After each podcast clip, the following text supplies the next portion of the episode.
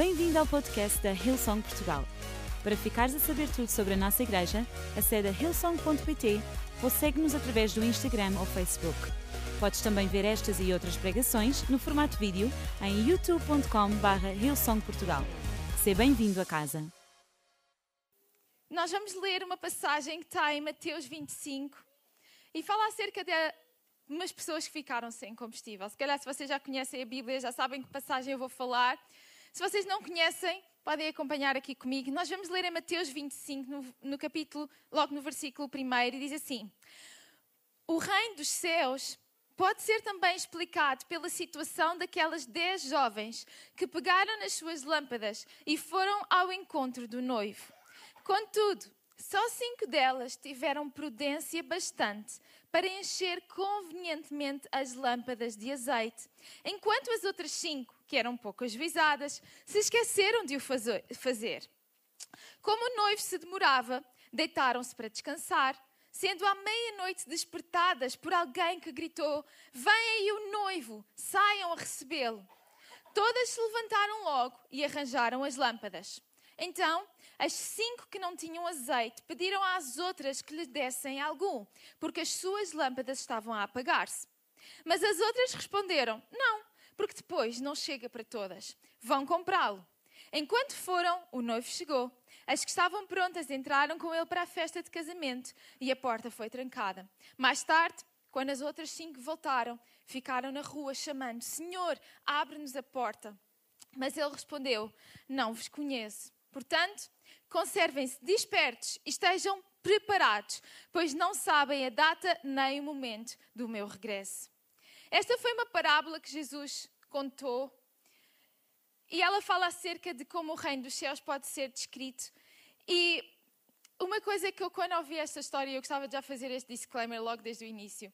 Eu acho que quando eu era mais criança eu ouvi essa história, uma coisa que me fazia muita confusão é que havia dez jovens e nas versões, a minha Bíblia, estou a ler a versão ao livro, mas nas versões mais tradicionais fala de dez virgens que estavam à espera do noivo. Eu achava, como assim? Dez noivas para um noivo? Ok, não era bem assim, ok? Isto não é promoção a um casamento de poligamia, ok? Tratava-se de dez damas de honor que estavam à espera do noivo para a festa.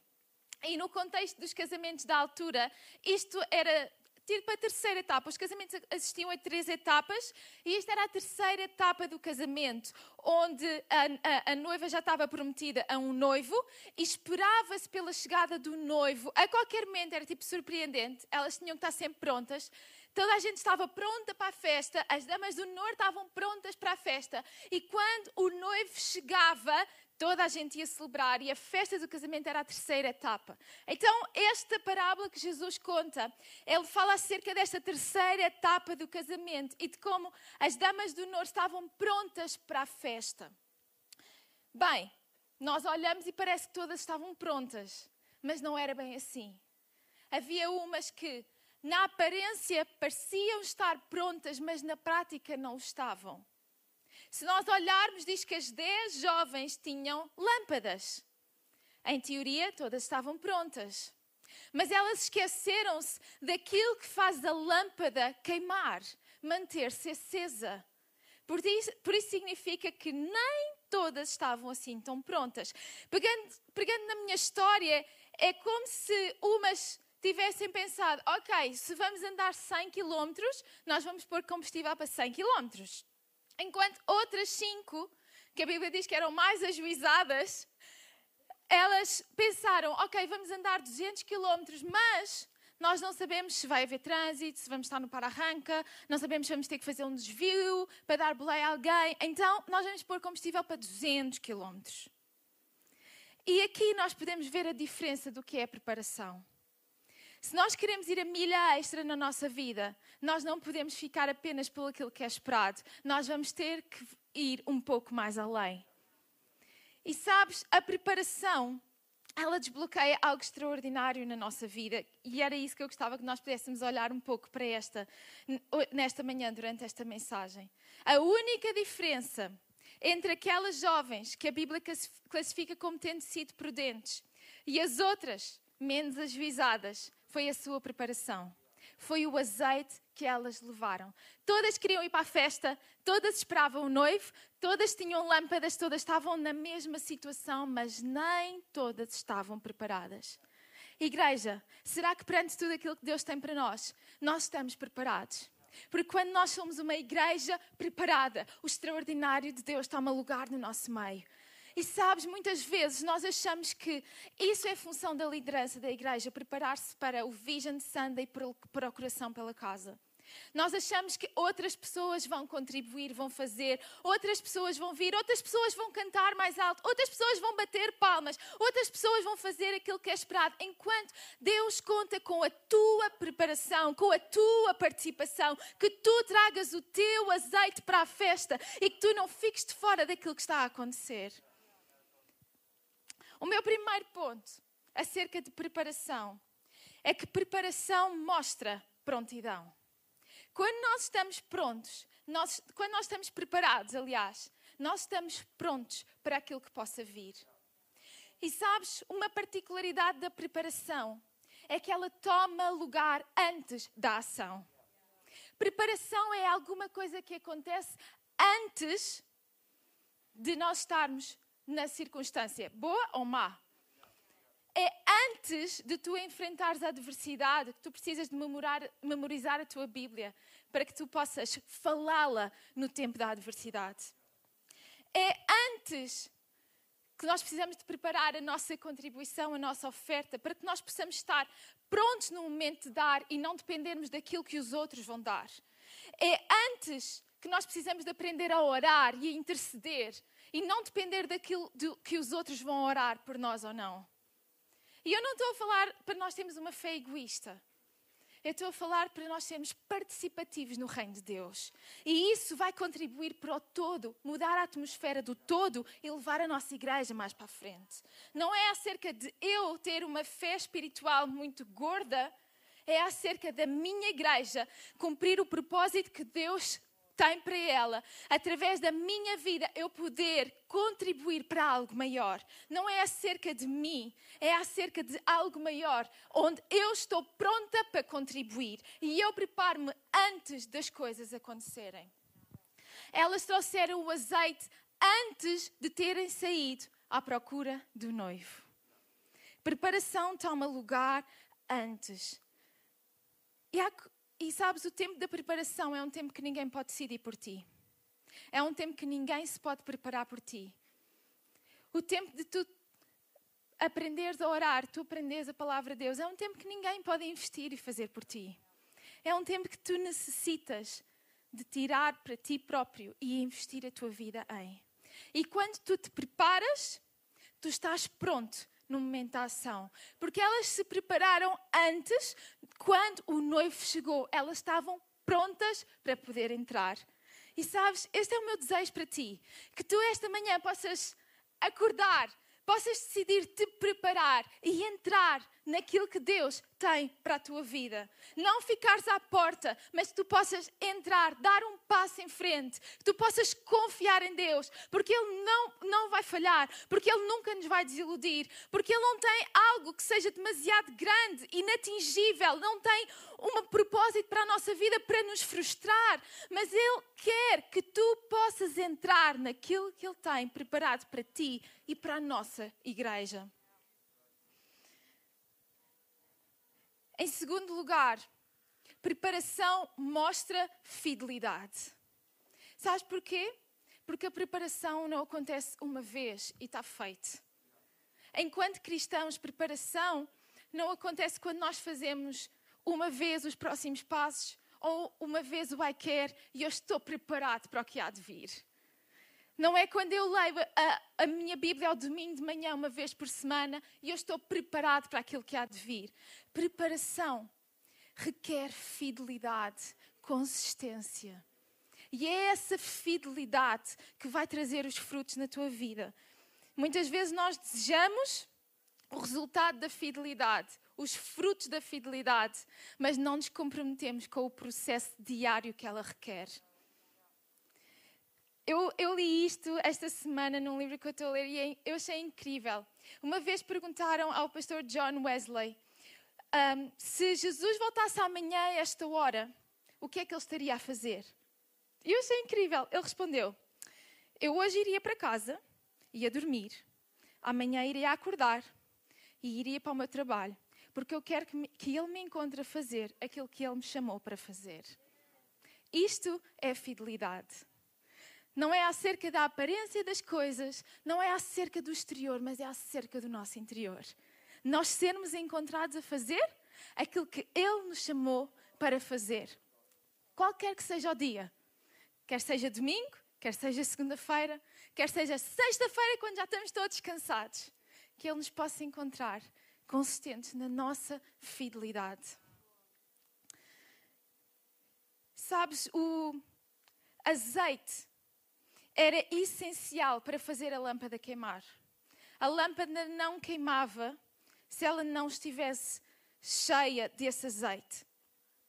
E a preparação, ela requer fidelidade, ela requer consistência, porque a vida está sempre a queimar-nos, entre aspas. A vida está sempre a acontecer. E nós precisamos de ser intencionais em continuar a reabastecer a nossa vida do azeite. E sabes, a Bíblia, ela fala acerca de azeite. Uma das comparações que ela dá é ao Espírito Santo. Nós precisamos de constantemente encher a nossa vida com o Espírito Santo, porque Ele é o combustível do qual nós devemos depender. O Espírito Santo é o nosso ajudador todos os dias. Nós não conseguimos esta consistência na preparação sem a ajuda diária do Espírito Santo.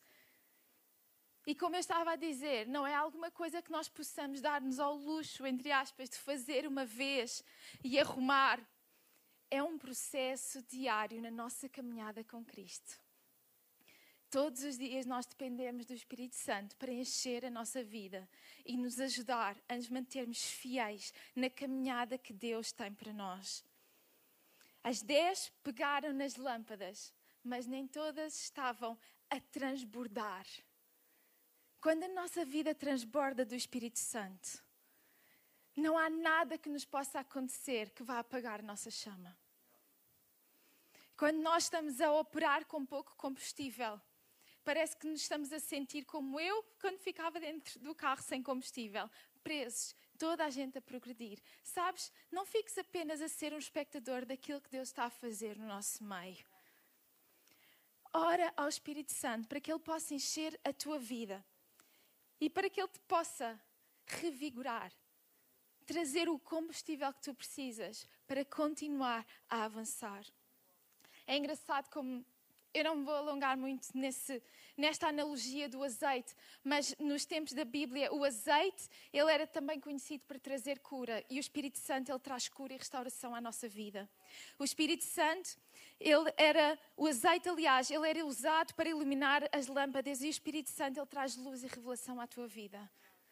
O azeite, ele é usado para olear, para que haja menos fricção e as coisas possam operar com maior facilidade. E o Espírito Santo na nossa vida ajuda-nos a operar com menos fricção. Então todos nós precisamos de mais do Espírito Santo na nossa vida.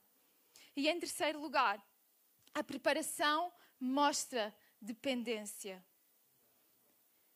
E sabes, a nossa preparação, ela deve ser dependente do Espírito Santo estas jovens, elas se calhar acharam que o estarem prontas para o noivo dependia se levavam ou não a lâmpada. E não perceberam que o extraordinário aqui na história era o que está dentro da lâmpada.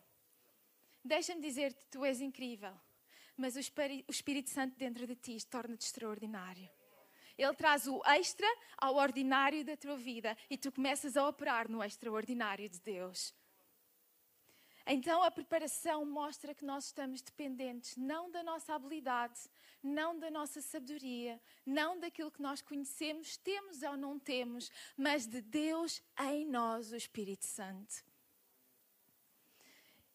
E eu não sei se vocês pensam dessa maneira, mas uma das coisas que mais contendia comigo nesta passagem era quando as cinco jovens mais ajuizadas diriam, diziam às outras que não iam partilhar o azeite com elas.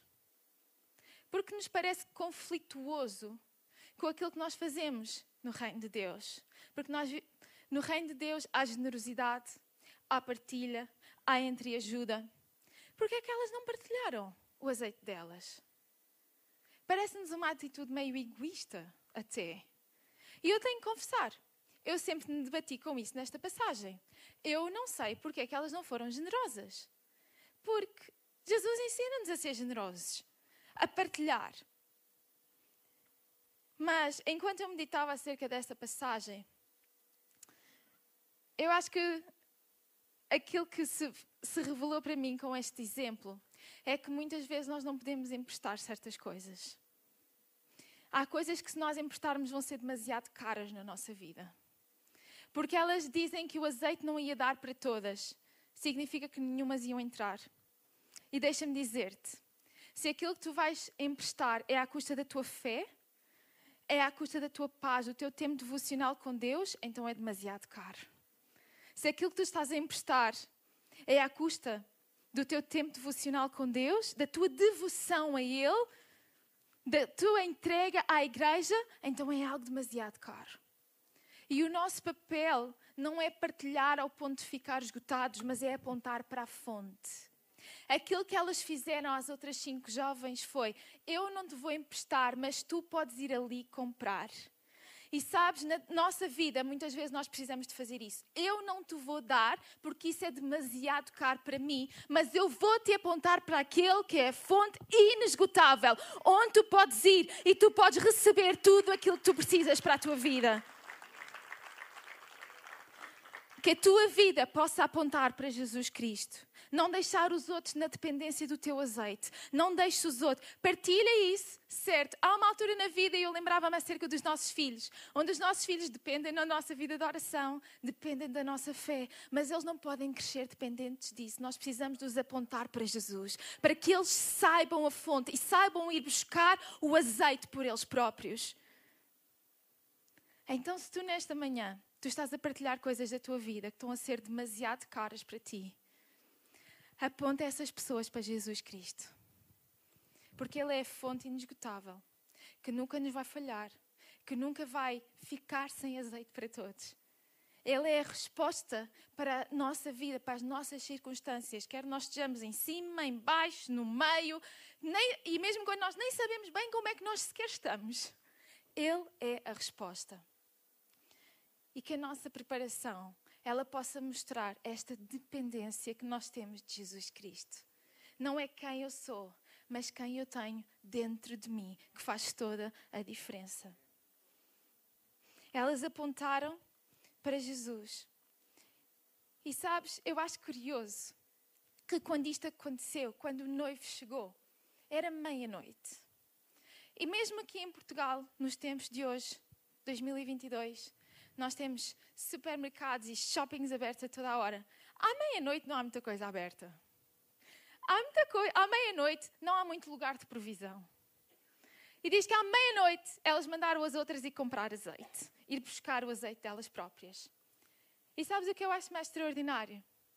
É que a passagem nos indica que elas conseguiram comprar azeite e que voltaram com ele. Tu sempre vais encontrar aquilo que tu procuras.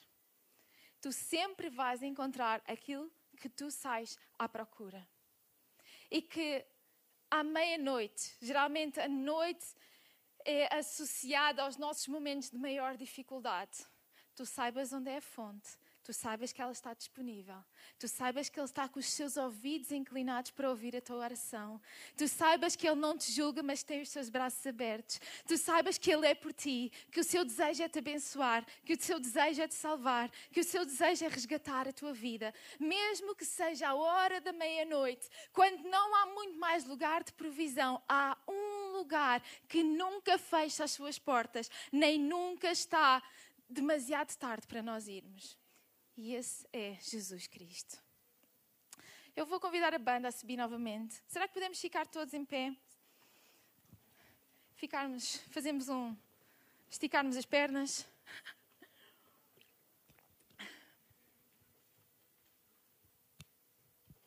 Será que nesta manhã tu sais daqui mais pronto ou não para a tua semana? para a nossa temporada enquanto igreja. O meu desejo é que tu possas pegar nesta mensagem, orar e preparar o teu coração para aquilo que nós estamos a viver enquanto comunidade e para aquilo que Deus tem para ti individualmente. Lembra-te, a preparação é alguma coisa que ninguém pode fazer por ti. A preparação é alguma coisa, é uma decisão que tu necessitas tomar por ti próprio. A tua preparação mostra a tua prontidão para aquilo que Deus está a fazer, para participar naquilo que Deus está a fazer. A tua preparação mostra fidelidade a Deus e a tua preparação mostra dependência de quem está dentro de ti. E se calhar tu nesta manhã, tu ouviste esta mensagem que eu partilhei, mas se calhar tu nunca tiveste a oportunidade de conhecer Jesus.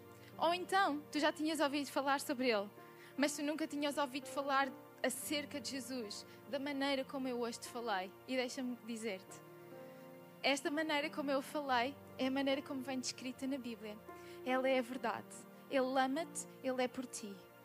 Qualquer que seja a circunstância da tua vida, Ele não está de costas viradas para ti, de maneira alguma.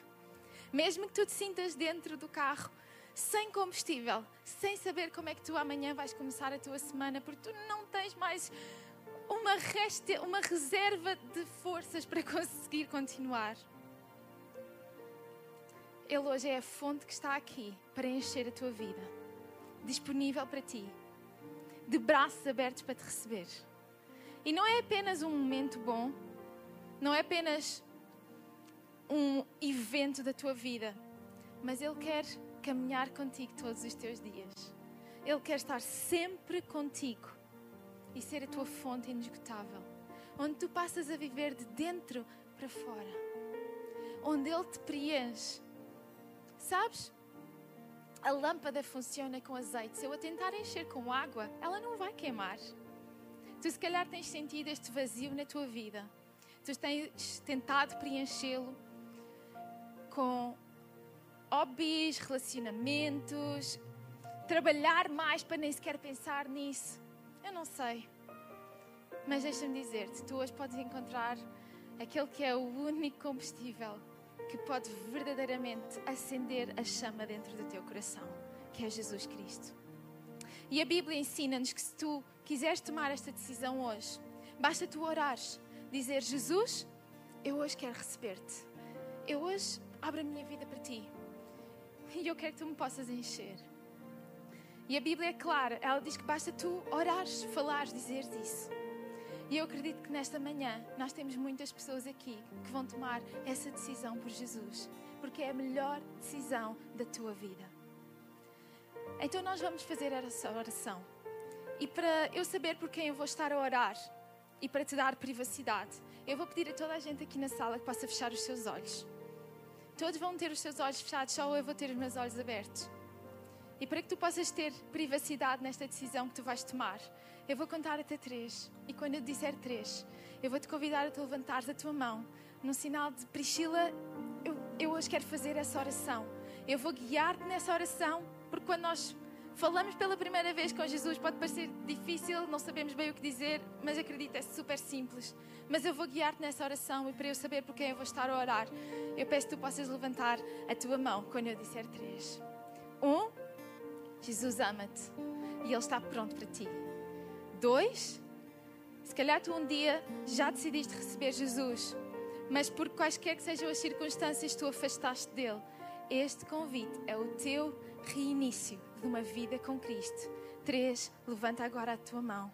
Se tu queres receber Jesus ou começar uma nova jornada com Ele, levanta bem alto, só eu te ver, sem vergonha. É a tua declaração de que eu quero receber Jesus nesta manhã.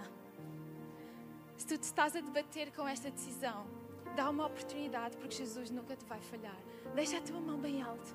Eu estou a vir aqui à frente. Deus te abençoe, Deus te abençoe, Deus te abençoe, Deus te abençoe atrás. Deus te abençoe, Deus te abençoe, Deus te abençoe, Deus te abençoe, Deus te abençoe. Uau, tantas mãos nesta manhã. Incrível. Vocês podem baixar a vossa mão. E enquanto igreja, todos juntos vamos repetir esta oração com vocês. E dizemos: Jesus Cristo, eu esta manhã abro a minha vida para ti. Obrigado, porque tu me trazes perdão por todo o meu passado. E a partir de hoje, eu tenho salvação no teu nome. Obrigada, porque a partir de hoje, eu não caminho mais sozinho, mas tu enches a minha vida. Ajuda-me a permanecer fiel na caminhada contigo e enraizar-me na igreja. Em nome de Jesus eu oro. Amém. Podemos dar uma salva de palmas a todas estas pessoas que tomaram uma decisão por Jesus. Esperamos que a mensagem de hoje te tenha inspirado e encorajado. Se tomaste a decisão de seguir Jesus pela primeira vez, acede a hillsong.pt Jesus para dar o teu próximo passo. Lembramos que podes seguir-nos no Facebook e Instagram para saber tudo o que se passa na vida da nossa igreja. O melhor ainda está por vir.